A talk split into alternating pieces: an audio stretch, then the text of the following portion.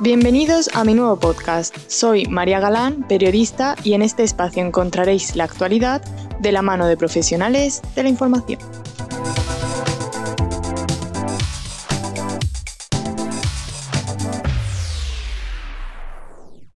Muy buenas a todos, esto es En la piel del periodista y hoy os quería hablar de cómo las sociedades se adaptan a la tecnología, como es el caso de Estonia, donde sus habitantes solo necesitan su DNI para realizar cualquier trámite o compra. O el caso de Japón, donde convivir con robots ya es una realidad. Centrándonos en la situación de Estonia, nos encontramos con una sociedad que ha pasado de pertenecer a la Unión Soviética a ser un país liderado por la tecnología. En la actualidad, los estonios tan solo necesitan una conexión a Internet para votar, acceder a su historial médico o renovar el carnet de conducir. Pero este tipo de sistemas tan digitalizados pueden ser objetivos de hackers. En este capítulo contamos con Jalis de la Serna, periodista de investigación que en 2018 nos mostró cómo es vivir en Estonia. A algunos os sonará su programa llamado Enviado Especial, pues en uno de sus reportajes llamado La Nación Digital se puede escuchar fragmentos como este. Muchísimas gracias por recibirnos en este lugar único en el mundo. Es un centro de ciberdefensa que pertenece a la OTAN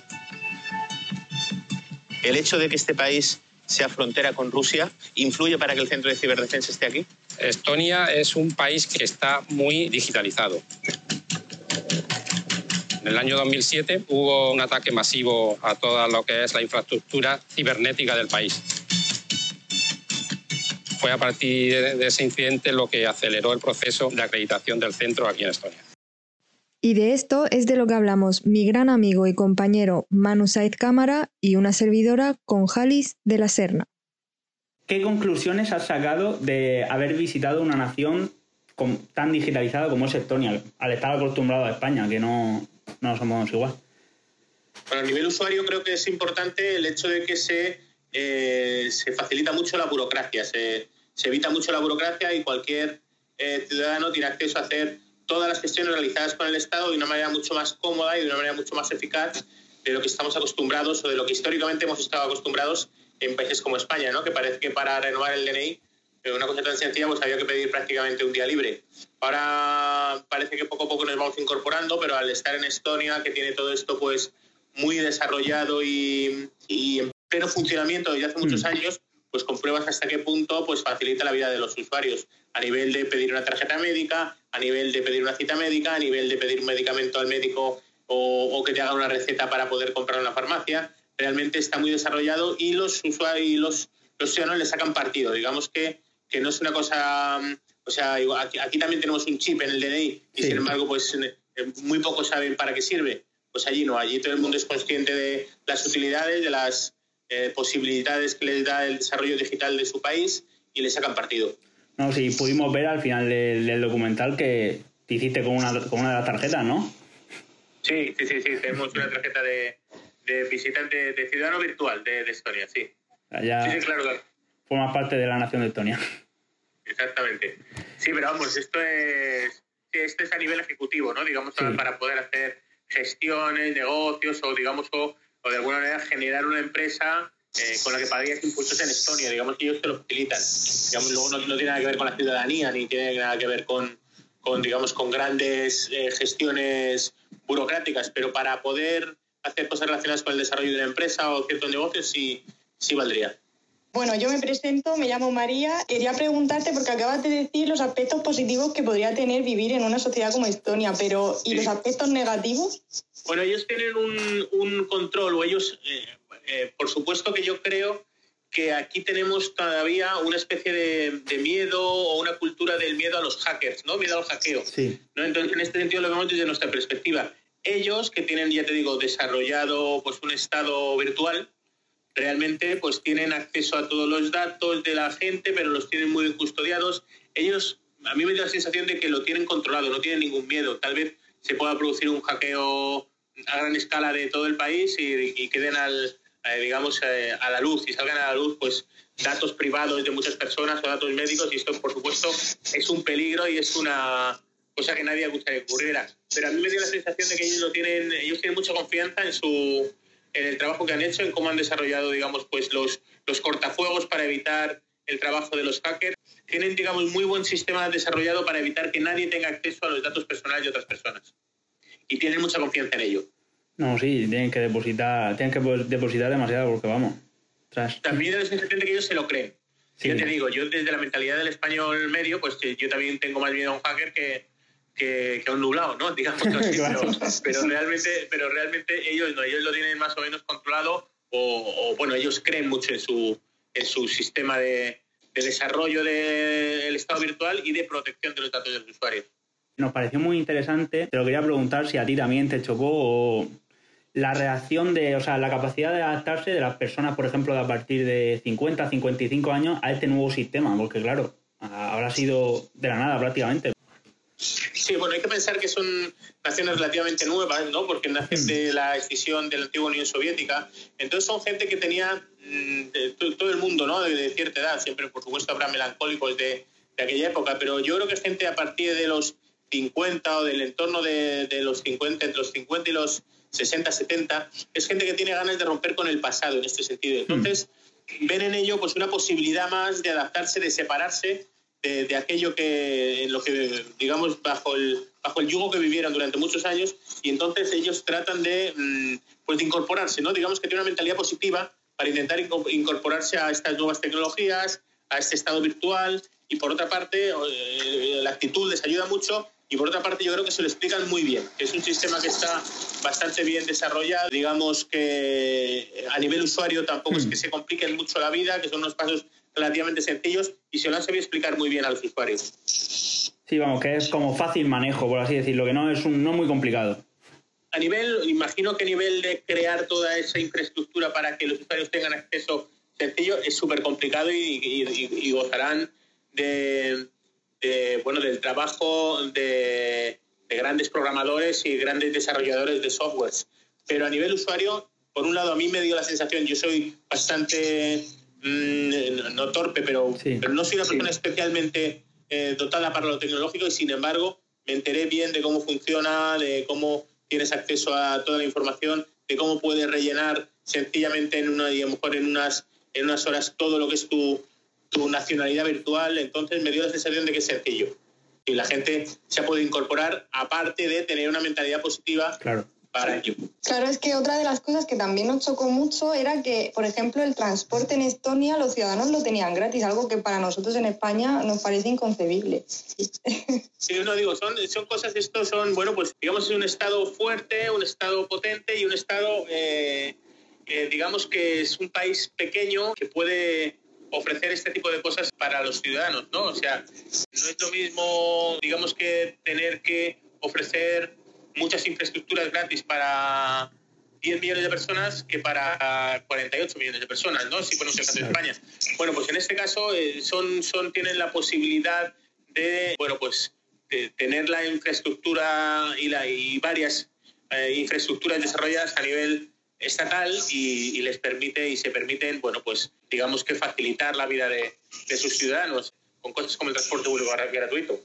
Sí, porque otra de las cosas que también facilitaban mucho era la cobertura, es decir, podías estar en medio de la nada y seguías teniendo una cobertura como si estuviese en plena ciudad. Sí, ya te digo que todo lo digital les importa mucho, entonces pues están constantemente intentando desarrollar pues eh, repetidores o antenas de, en este caso de 4G, ya estarían, estarán con el 5G desarrollándolo de manera eficaz y en este momento, en este caso tenían bueno, pues, eh, repetidores de 4G prácticamente repartidos por todo el estado, incluso en zonas remotas de bosque, pues tienen desarrollado esto, tienen pues eso, antenas de, telefonía móvil o de datos que permiten pues tener acceso a, a tener cobertura en cualquier parte. No, claro, sí, lo pudimos ver con la, la española, digamos, la mujer esta española que estaba viviendo en el bosque. Estaba ahí, vamos, viendo vídeos de YouTube en medio del bosque. Luego, otra cosa que nos impactó y queríamos saber qué te parecía, por ejemplo, en el momento que fuiste al supermercado, sí. no, habían, no habían trabajadores y hemos estado viendo que Estonia tiene un 4% de paro. ¿Cómo, es eso? Sí, no, no, no, no lo entiendo.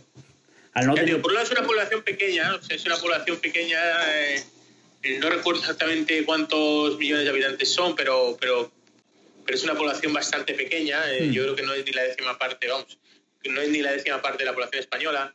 Entonces, en este sentido, entonces, en este sentido bueno, pues un Estado fuerte y un país con, con un buen nivel de desarrollo económico en los últimos años, pues en ese sentido no es lo mismo tener una infraestructura sociolaboral para que se incorporen 4 millones de personas que para que se incorporen 30, eh, ¿no? entonces, en ese sentido, creo que eso les, les facilita todo, les facilita el desarrollo social, sociolaboral y también, bueno, pues el tema del supermercado pues es uno más, es decir, al final para que para que se pueda hacer la compra sin cajero, a lo mejor no hay cajeros, pero reponedores, personas que hacen el transporte del supermercado, personas que llevan la compra a casa, mm. todo este tipo de personas sí sigue habiendo, personas que se encargan de, de, pues de abrir y cerrar los establecimientos, de mantener el negocio, de colocar las estanterías, todo esto sigue habiendo. Al final, cosas como esta pues tampoco suponen una merma de, de trabajo para un número enorme de personas sino que a lo mejor no hay cajeros, pero se desarrollan otros trabajos en paralelo o tienen que reportar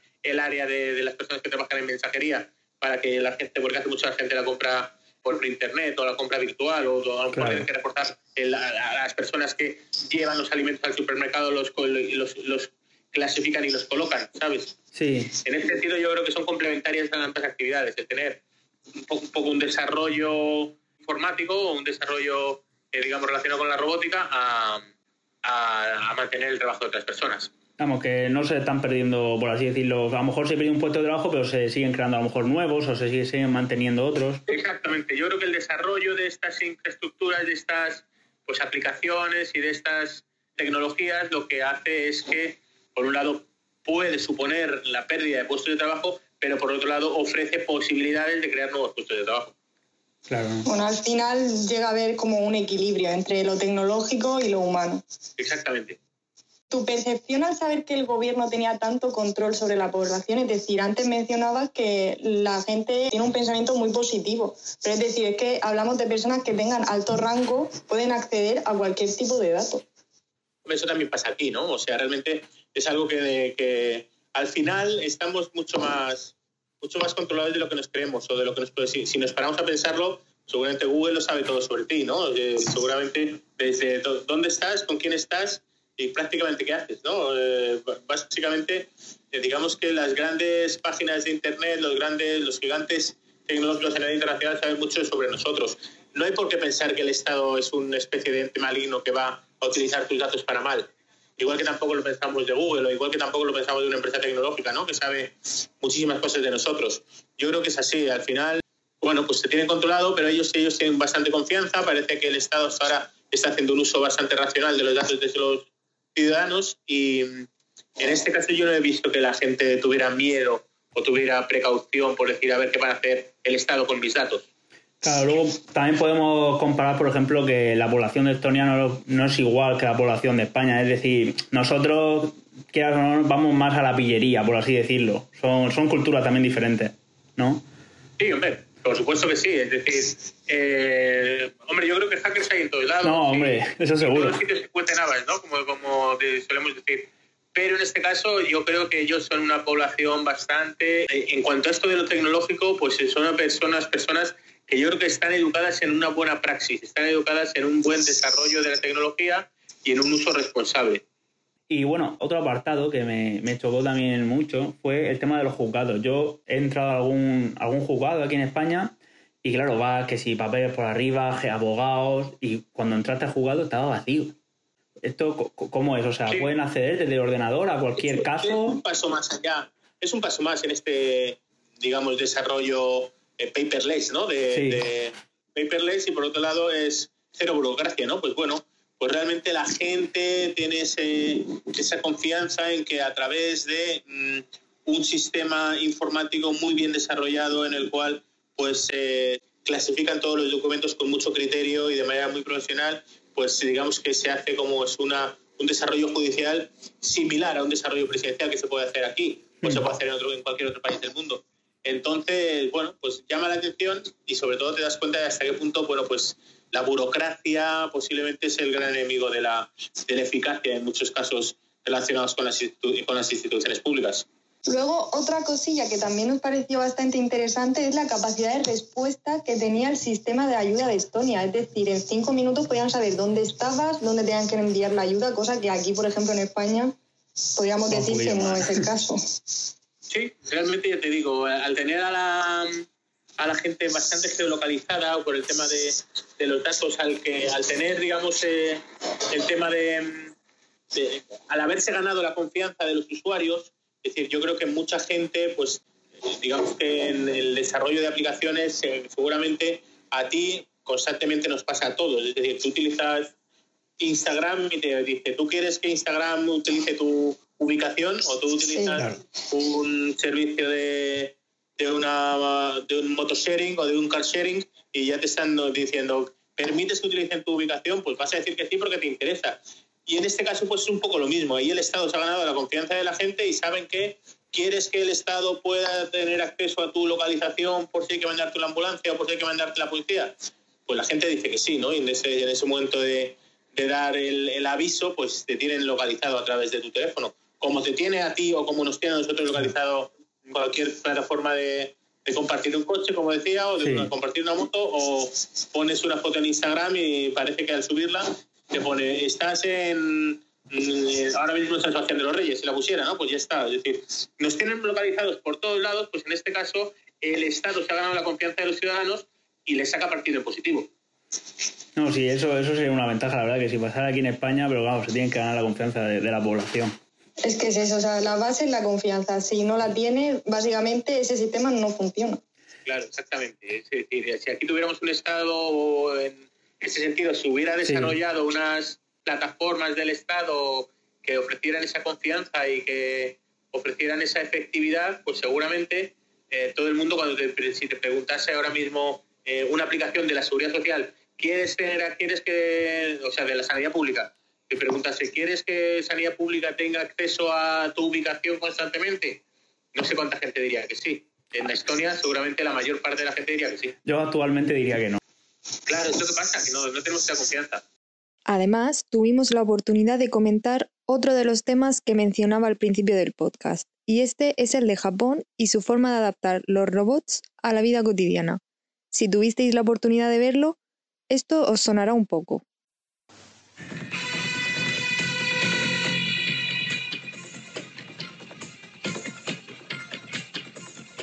Hola. Hola. Ella es Erika. Yo soy Jalis. Es un placer conocerte. ¿De dónde eres? De España. Mm, nunca he estado ahí. Bienvenido a Japón. Muchas gracias. Algún día quiero visitar España para ver flamenco. Como habéis podido escuchar, Jalis mantenía una conversación con un robot como si fuese una humana, algo que en España nos sigue pareciendo extraño. Tener un robot de compañía o una casa totalmente inteligente son temas que podríamos relacionar con el futuro, pero forma parte del presente, por lo menos en la sociedad japonesa. Así lo cuenta Jalis a continuación. Te quería comentar que, bueno, Japón te pareció un país, vamos, súper avanzado tecnológicamente, porque pudimos ver que entre ellas no hay mucha interacción, quiero decir, entre humanos no hay interacción. Tampoco es, o sea, tampoco es radical, ¿eh? O sea, sí que realmente son sociedades más retraídas que la mm. nuestra, hay que pensar que nosotros somos muy sociales, ¿no? Sí. O sea, somos mediterráneos, somos latinos, somos gente muy social, somos personas muy sociales, no concibes eh, realmente, digamos, ver un partido en tu casa solo, ¿no? Sobre todo es un partido de la final o la final de un, de un torneo nacional, o sea, de un torneo de la selección nacional, pues todo el mundo recuerda cuando ganó España el Mundial, todo el mundo recuerda con, eh, con quién lo vio y con quién estaba, ¿no? Sí. O sea, recuerda dónde lo vio y con quién estaba. Evidentemente aquí no somos de ver los partidos solos, no somos de participar solos de los, de los eventos, y ellos son más retraídos, ellos eh, tardan más en coger confianza, son una cultura, pues digamos, en ese sentido menos extrovertida que nosotros. No, claro, y, sí. y se nota, se nota en todo. Lo, lo, vi yo, me, me, chocó mucho cuando vi a la mujer paseando el robot por la calle y que dijo que esto también le servía para pa interactuar con las personas. Digo, ¿qué? Sí, ya, eh, digamos que también eso es un poco eh, a, a, nivel anécdota, ¿no? Cada persona un poco se busca su justificación para hacer su... O sea, cada cual que tiene una, cada cual que tiene una pedra intenta justificársela con algo, ¿no? O sea, esto es así. ¿no? Esa chica dice, pues yo, eh, aquí puedes ver una persona que vista de modo determinado o antes de que fueran obligatorias las mascarillas, ya, ya veías a personas eh, hace tiempo en España que, que, se ponían mascarillas, ¿por qué? Porque su, su, desarrollo mental le llevaba a decir, bueno, pues a mí me interesa poner una mascarilla porque respiramos mucho aire, mucho aire contaminado sin saberlo.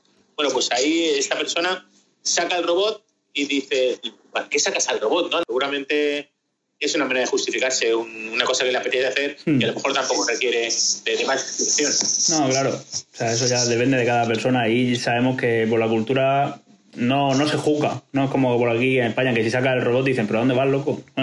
claro, no, no. Claro, y además en este punto a mí me resultó curioso una cosa de las que se, se comentaba en el reportaje, pero, pero es una cosa muy curiosa que yo creo que tampoco se hacía mucho, o sea, mucha gente eh, yo creo que, que, valoró en su justa medida, mm. es que son una cultura animista, es decir, ahí creen que, que las cosas tienen alma.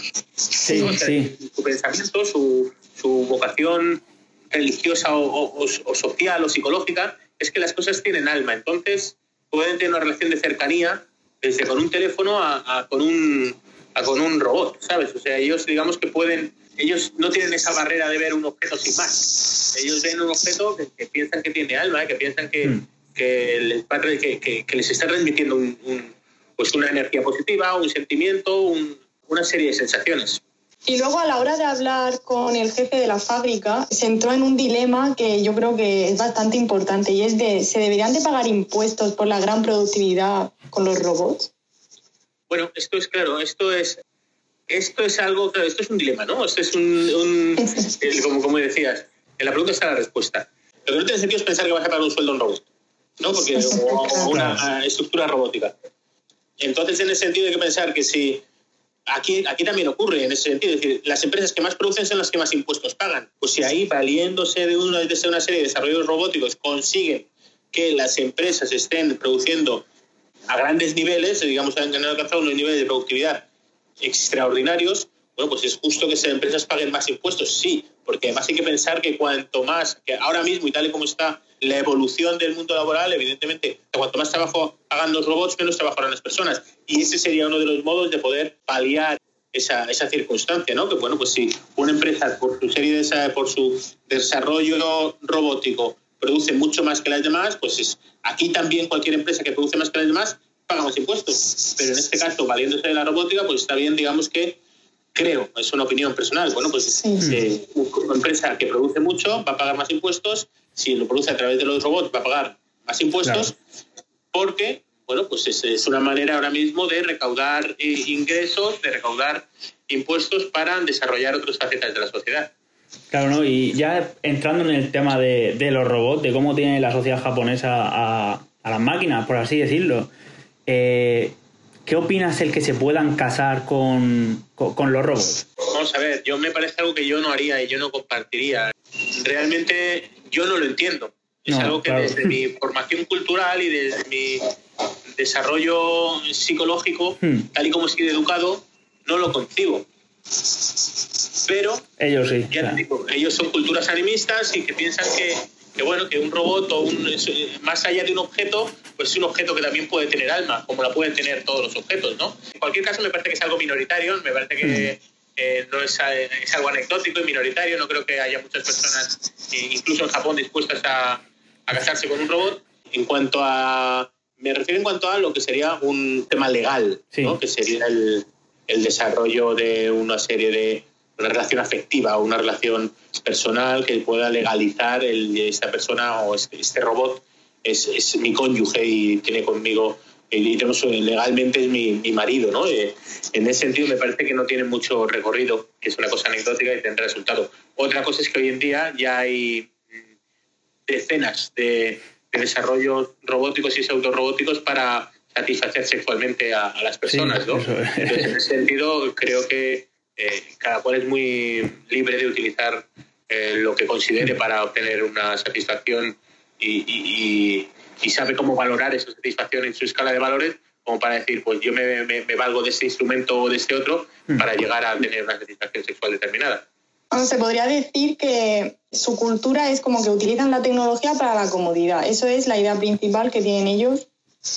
Utilizan la, utilizan la tecnología para todo, es decir, para la comodidad, para la seguridad, para eh, yo creo que hacen su día a día mejor gracias a la tecnología, pero su día a día en muchos aspectos, es decir, desde la producción de comida hasta la catalogación de, de alimentos, hasta el, hasta el desarrollo de inteligencia artificial para, para el transporte y, llegar al desarrollo de los coches autónomos. Sí, o sea, más allá de la comodidad es el, el, mejor desarrollo de la vida en todos los aspectos, no solamente en cuanto a lo que sería un nivel de confort, también en cuanto a seguridad. Ahí entraba la siguiente pregunta, que era de verdad si los humanos puedan seguir trabajando en una sociedad en la que se quiere implantar los robots, pero claro, como, como tú dices, eh, hay cosas que los robots no pueden hacer. Inevitablemente creo que en aquellos aspectos en los que haga falta que haya una persona, creo que siempre va a estar una persona. Estamos hablando a nivel médico, a nivel de desarrollo de relaciones personales, estamos hablando de a nivel de el periodismo, eh, es decir, tú puedes programar a un, a un robot para hacer una serie de preguntas, puedes incluso programarle para que detecte el titubeo en la persona que está entrevistando y pueda repreguntar sobre el tema que haya un algoritmo localizado, que haya cierto titubeo.